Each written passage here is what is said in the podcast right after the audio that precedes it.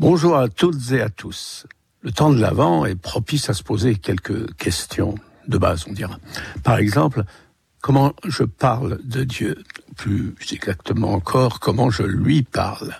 Et comment je me parle de lui?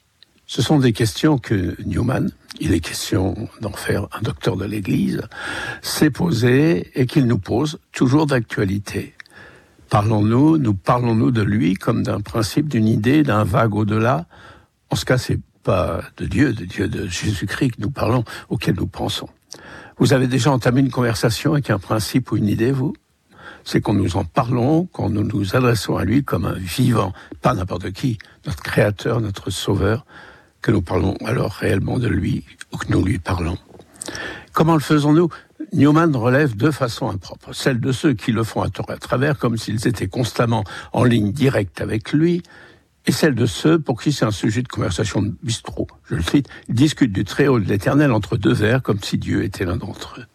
L'attitude juste, en laquelle Newman voit la première preuve que l'on réalise la présence de Dieu ici et maintenant, c'est le respect.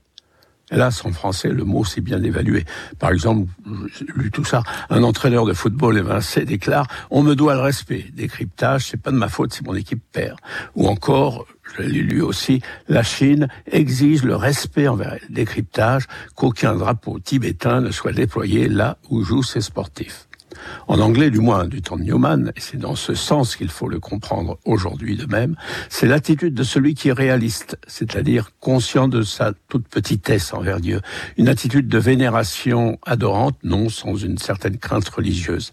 Après tout, les anges se voilent la face devant lui, Dieu est Dieu. Newman précise aussi, je le cite toujours, nous devons garder nos cœurs en éveil c'est bon pour un temps d'avant, comme s'ils avaient contemplé le Christ et ses apôtres et vu leur miracle, dans l'espoir et l'attente de son second avènement, le guettant bien plus, désirant ardemment en voir les signes. Bonne suggestion